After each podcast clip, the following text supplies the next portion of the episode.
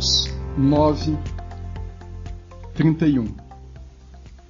A igreja, na verdade, tinha paz por toda a Judéia, Galiléia e Samaria, edificando-se e caminhando no temor do Senhor e no conforto do Espírito Santo, crescia em número. A mensagem tem o título de As Dimensões do Crescimento da Igreja. No capítulo 10, o livro de Atos inicia uma nova sessão.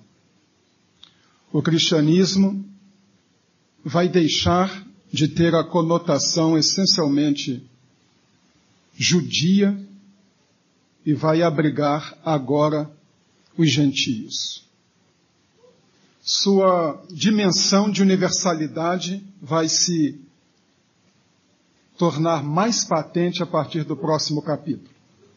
O capítulo 9 é um parênteses. Ele faz uma transição entre uma igreja que até o capítulo 8 se compunha de judeus e com concessão de samaritanos, para uma que agora vai deixar de ser uma seita judaica e tomar a direção dos gentios. A fé cristã vai romper com o seu casulo e vai se tornar universal, mas este é o capítulo que faz a transição. O capítulo começa com a conversão de um dos maiores perseguidores da igreja, um líder dos fariseus. Os fariseus eram fechados na sua teologia, com uma postura, inclusive racista, não admitindo de maneira nenhuma a presença de outra etnia dentro da sua fé. Os fariseus, inclusive, eram autores de dois provérbios. Um dizia assim: Deus fez os gentios para serem o combustível do fogo do inferno. E o outro dizia assim: Maldita seja a parteira judia, que ajuda uma gentia a dar à luz. Maldita seja duas vezes, porque ajudou um gentio e porque pôs um gentio no mundo. Pois bem, no capítulo 9, o líder deste grupo se converte. E daí por diante é exatamente este homem que vai tirar a feição judaica do cristianismo e vai torná-lo universal. No capítulo próximo, a igreja receberá gentios no seu meio. No versículo lido, o 31, o autor do livro de Atos, Lucas, faz uma síntese de tudo o que aconteceu até então. Com isto, o texto que eu li é sintético. Ele resume a vida da igreja até este momento, antes de começar a narrar uma nova fase na sua história. Antes de olhar para frente, olha para trás e diz o que aconteceu. A igreja na verdade, tinha paz por toda a Judéia, Galiléia e Samaria, edificando-se e caminhando no temor do Senhor e no conforto do Espírito Santo, crescia em número. E nesta síntese do que fora a caminhada da igreja, Lucas nos mostra as quatro dimensões do crescimento da igreja. Estas quatro dimensões são necessárias porque, faltando uma, a igreja vai apresentar, sem dúvida, problemas muito sérios, não só na sua existência, mas na sua forma de se apresentar ao mundo. Eu quero mostrar estas quatro dimensões do crescimento da igreja como dimensões que esta igreja deve perseguir. Primeira dimensão. A igreja precisa crescer para dentro. A igreja, na verdade, tinha paz. Esta é a primeira declaração de Lucas. O primeiro lugar para onde a igreja crescia era para dentro, no seu relacionamento. A igreja tinha paz. Esta ordem não é sem sentido. Lucas é um homem muito detalhista. Sabe escrever, escreve bem, é o mais bem preparado desses autores. Ele é um médico se bem que os médicos pouco mais eram que feiticeiros naquela época, mas era um homem que pelo menos tinha um treinamento. A sua ordem tem sentido, porque se a igreja não tem esta dimensão de crescimento para dentro, ela não cresce em nenhuma outra dimensão. Jesus disse que uma casa dividida não subsiste. E na sua oração sacerdotal em João 17, queiram me acompanhar a João 17, de 21 a 23, nós encontramos essas palavras. João 17, 21 a 23. A fim de que todos sejam um, e como és tu, ó Pai, em mim e eu em ti, também eles sejam um em nós, para que o mundo creia que tu me enviaste. Eu lhes tenho transmitido a glória que me tens dado, para que sejam um como nós o somos. Eu neles e tu em mim, a fim de que sejam aperfeiçoados na unidade. E agora o porquê. Para que o mundo conheça que tu me enviaste e os amaste, como também amaste a mim. Se o mundo não vê uma igreja unida crescendo para dentro, ela não crê na autoridade do ministério de Jesus Cristo. Se a igreja é uma comunidade que vive no seu relacionamento como uma reunião de condomínio de prédio, de um partido político ou de uma torcida organizada de futebol, ela tem pouco para mostrar ao mundo. A maior credencial que uma igreja pode apresentar ao mundo não são os decibéis do seu culto, é a sua vida harmônica.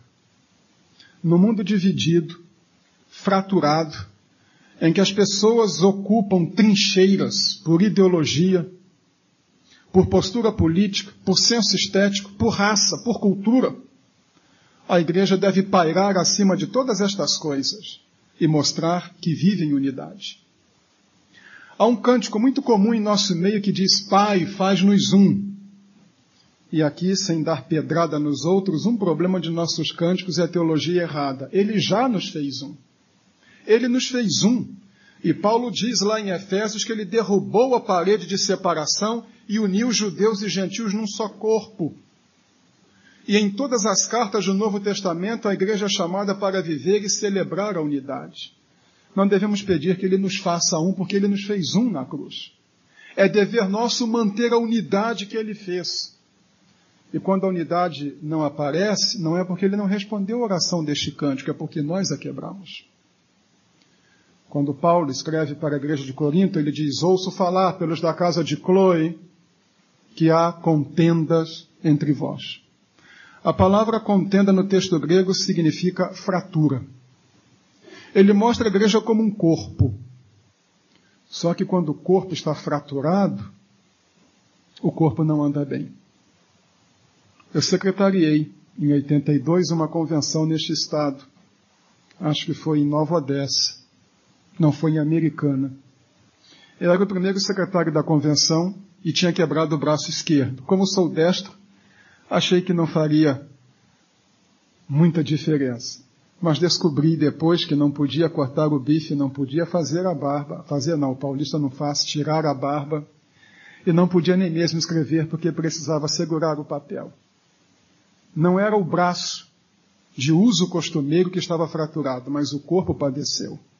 Por vezes nós fazemos fraturas na igreja, com atitude, com postura, com compreensão, com o desentendimento de que fomos feitos um e precisamos cultivar a unidade e crescer para dentro.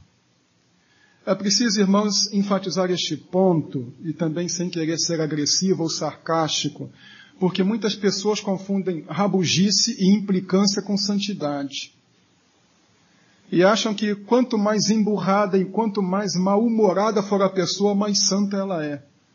Foi isto que levou alguém a dizer que os santos são as piores pessoas do mundo. São insuportáveis para se viver. Também é necessário lembrar que no nosso meio, por força também dessas influências teológicas estranhas, se buscam demasiadamente dons e os dons são colocados como essência da vida, e os dons do Espírito são buscados. Dons podem ser falsificados. Mas o fruto do Espírito, que é o amor, nunca pode ser falsificado. E se há algo que deve ser uma preocupação enorme de cada crente em Jesus Cristo e cada membro da sua igreja como um todo, é essa necessidade de crescer para dentro no relacionamento amoroso, fraterno com os irmãos, mantendo para com eles um coração acessível. A igreja precisa crescer para dentro, a primeira dimensão.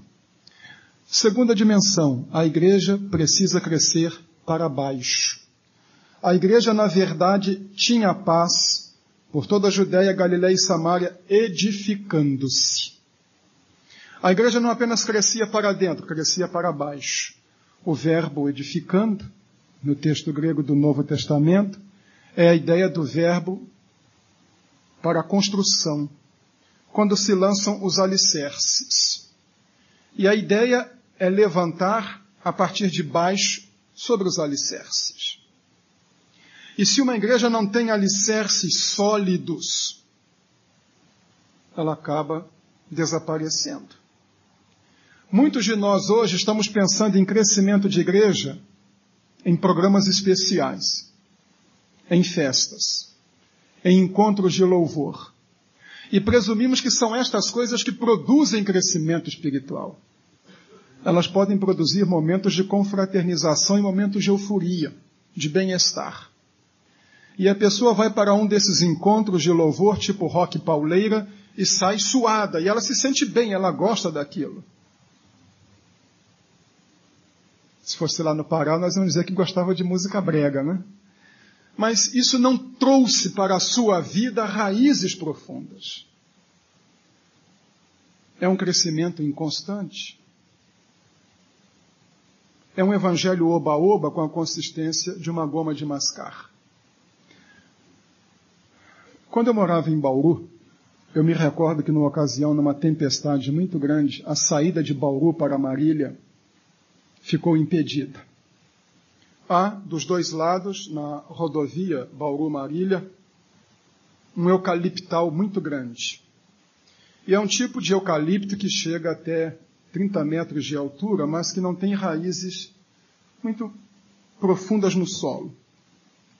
E Bauru, que na linguagem cangangue significa cesto de flores, é chamada de a capital da Terra Branca. É um vasto depósito arenoso. Então aqueles eucaliptos enormes estão sobre areia.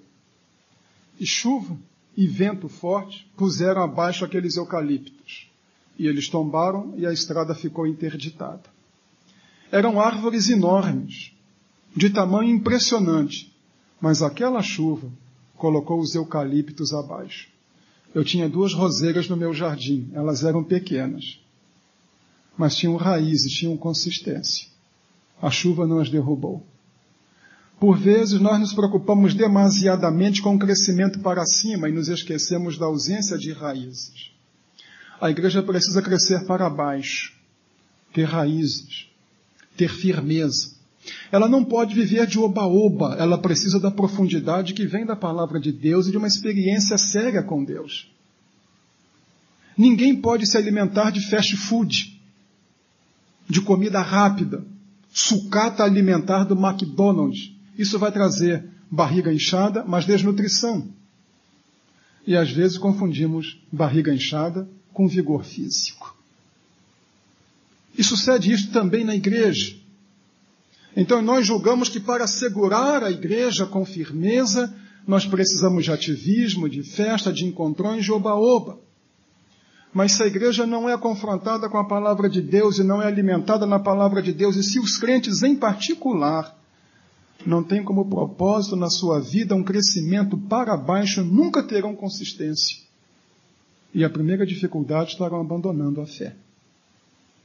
Porque tem tamanho, mas não tem base. Criar raízes, crescer para baixo nas Escrituras. Criar raízes na pessoa de Jesus Cristo e, sem ser tradicionalista, a igreja já sabe que não o sou, criar raízes em nossa história. Desculpem se pareço trazer um arrobo de retórica, mas os batistas não surgiram numa esquina da vida qualquer. E nem surgiram produto de um racha em um grupo porque alguém queria mais poder. Surgiram ao redor de princípios princípios que os mantêm até hoje, autonomia da igreja local, o batismo de adultos, a responsabilidade nossa diante de Deus, a liberdade do indivíduo em tomar as suas decisões espirituais, a seriedade com que cada um de nós deve conduzir a sua própria vida e sua responsabilidade pessoal diante de Deus. Raízes na Bíblia, raízes no Salvador, raízes na história. Porque quem, quando não se conhece a história, quem não conhece o seu passado, não consegue explicar o seu presente e não consegue dar rumo para o seu futuro.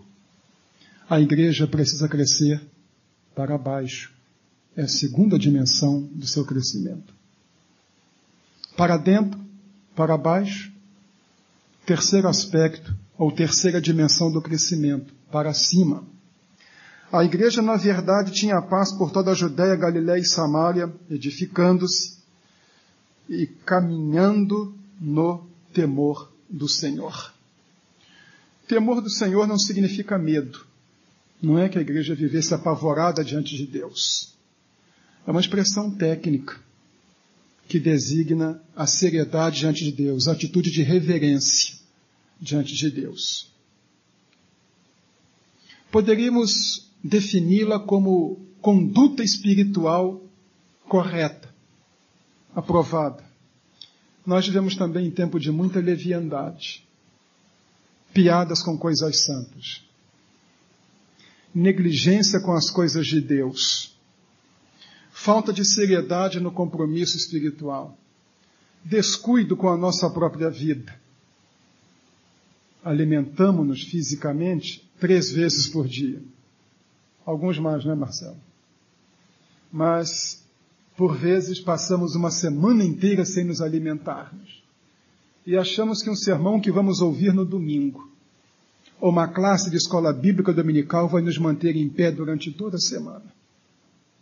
Nós não manifestamos a nossa seriedade diante de Deus no cultivo de um relacionamento sério com Ele, de convivência com Ele no dia a dia. Então, por não haver convivência, os laços vão esmaecendo, por não haver convivência, deixamos de receber influência daquela pessoa. É curioso quando as pessoas vão convivendo, como vão assimilando jeito uma da outra. Às vezes, a maneira de falar, o tom de voz, algumas vezes até a fisionomia fica parecida. Eu me lembro de uma música do Maurão, um cantor aqui de São Paulo, que dizia: Todo filho tem a cara do pai. Às vezes não tem tanto a cara, às vezes tem a cara da mãe, o que é melhor para o filho. Mas todo filho deveria ter o jeitão do pai, quando o jeitão é bom. Mas quantas vezes nós olhamos para membros de igreja e não vemos o jeitão de Deus na vida dele?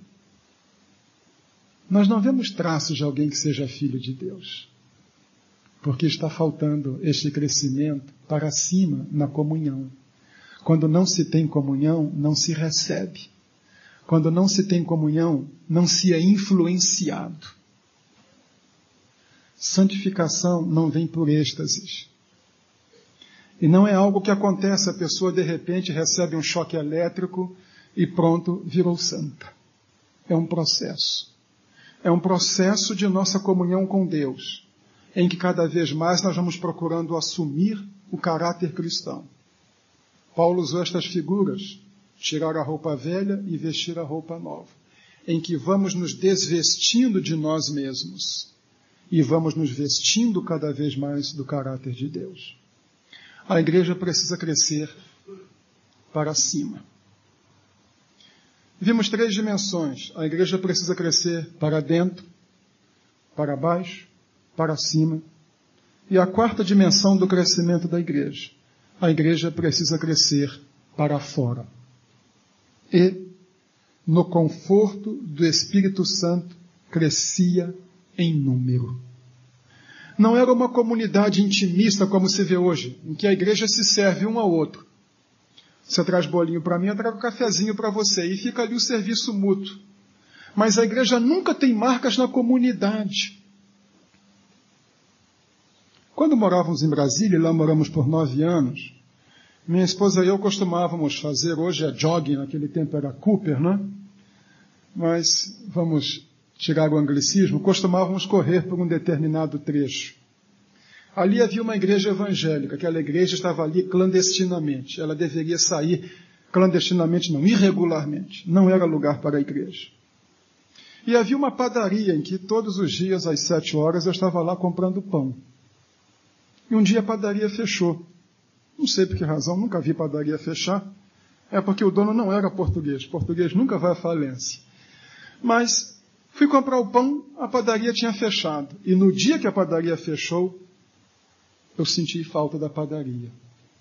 Mas um dia nós passamos onde deveria estar a igreja, onde a igreja estava, e onde nós, não sei quem, perguntou para o outro: não havia uma igreja evangélica aqui? Havia. Depois fiquei sabendo, a igreja tinha fechado já havia alguns meses. E nós sentimos falta naquele dia. Quando uma igreja desaparece e a falta dela é sentida alguns meses depois, é porque não fez muita diferença. Às vezes o vizinho diz assim: que bom, não tem mais ninguém parado na nossa guia, ou não tem mais aquelas caixas de som para cá. Mas uma igreja que não deixou marcas na sua comunidade não cresceu para fora. A igreja se multiplicava. Mas cabe também uma palavra aqui, porque nós fazemos dos números o alvo da igreja. E tendemos a quantificar a vida da igreja é o que eu chamo de evangelização calculadora. Nós somos tantos, se crescermos tanto em tantos anos, em tantos anos seremos tantos. Mas não se cresce com calculadora. E a quantificação não é um alvo, a quantificação é a consequência natural da vida da igreja. É significativo que o Novo Testamento só usa por três vezes a palavra evangelista. Ou seja, para a igreja primitiva não havia necessidade de uma classe especial de pessoas. A igreja não tinha um departamento de evangelismo. A igreja não tinha um departamento de missões. Porque isso não era tarefa de um grupo de profissionais que a igreja remunerava e dizia: vocês vão enquanto nós ficamos aqui orando. Isto era a tarefa de toda a igreja. A igreja como um todo compartilhava o evangelho. A igreja precisa desta dimensão de crescimento, crescer para fora. E ela cresce para fora quando cresceu para dentro, porque ninguém se interessa por uma comunidade que vive em briga. Como disse uma senhora numa ocasião, para ir na igreja para brigar, eu fico em casa brigando com meu marido, que é mais cômodo. Mas ela expressou o que o mundo tem para dizer. Para que vou lá? Não tem nada para me dar. A igreja, para crescer para fora, primeiro precisa crescer para dentro. Para crescer para fora, precisa primeiro crescer para baixo, ter raízes, senão não tem o que dizer. E para crescer para fora, ela precisa crescer para cima, porque senão não tem nenhuma autoridade espiritual. Dimensões do crescimento da igreja: para baixo, para dentro, para cima e para fora. Mas é preciso considerar uma última coisa. Igreja não é um prédio, não é uma instituição e nem é uma denominação. Todas as vezes que o Novo Testamento fala de igreja, ele fala de gente. É como o termo santuário, que alguns têm a mania de dizer que isto aqui é o santuário. O Novo Testamento também nunca aplica o termo santuário a um prédio. No Novo Testamento, santuário somos nós. Deus não mora nesta construção. Quando estas portas forem fechadas, ele não vai ficar trancafiado aqui. Ele mora em nós, porque nós somos a igreja. Então, não é uma instituição que deve crescer nestas quatro dimensões, somos nós. Eu e você. E se eu e você não crescermos para dentro, para baixo, para cima e para fora, a Igreja de Cristo não crescerá em nenhuma dimensão. Como eu digo na pastoral de amanhã, no boletim, ao falar da quinta proposta da filosofia ministerial, é muito fácil criticar a igreja. Ao mesmo tempo é um perigo. Porque o crítico está se pondo do lado de fora. Quando alguém critica a igreja, ele está dizendo que ele não é igreja. Eu não posso chegar e dizer assim, a minha casa é uma bagunça. Se eu disser que a minha casa é uma bagunça, não é mesmo? Mas se eu disser isso, não tem jantar lá em casa. Mas se eu disser a minha casa é uma bagunça, eu estou dizendo eu faço a bagunça na minha casa, porque eu sou responsável pela minha casa. Em vez de críticos ou de alienados, em vez de desgarrados, nós colocamos o ombro embaixo da carga e fazemos a igreja crescer. Então eu quero desafiar você que é membro da Igreja Batista do Cambuí e por extensão a todos os outros que estão aqui conosco a crescerem. A crescerem nestas quatro dimensões. Primeiro, cresça para dentro. Há algum irmão aqui de quem você tem mágoa e ressentimento? Desfaça isto. Uma casa dividida não subsiste, disse Jesus. Tire a raiz de amargura que, no dizer de Hebreus, brota e contamina todo o ambiente. Cresça para baixo. Busque profundidade e consistência na sua vida cristã. Cresça para cima. Busque comunhão com Deus e um relacionamento sério, profundo e leal com Ele. E cresça para fora. Seja uma testemunha do Evangelho de Jesus Cristo aonde você estiver quatro dimensões do crescimento da igreja: para dentro, para baixo, para cima e para fora. Precisamos crescer em quatro dimensões. Cresçamos nas quatro dimensões. E fica o desafio para que nesta noite, comemorando os 70 anos desta igreja, cada um que a compõe, resolva crescer para dentro, para baixo, para cima e para fora.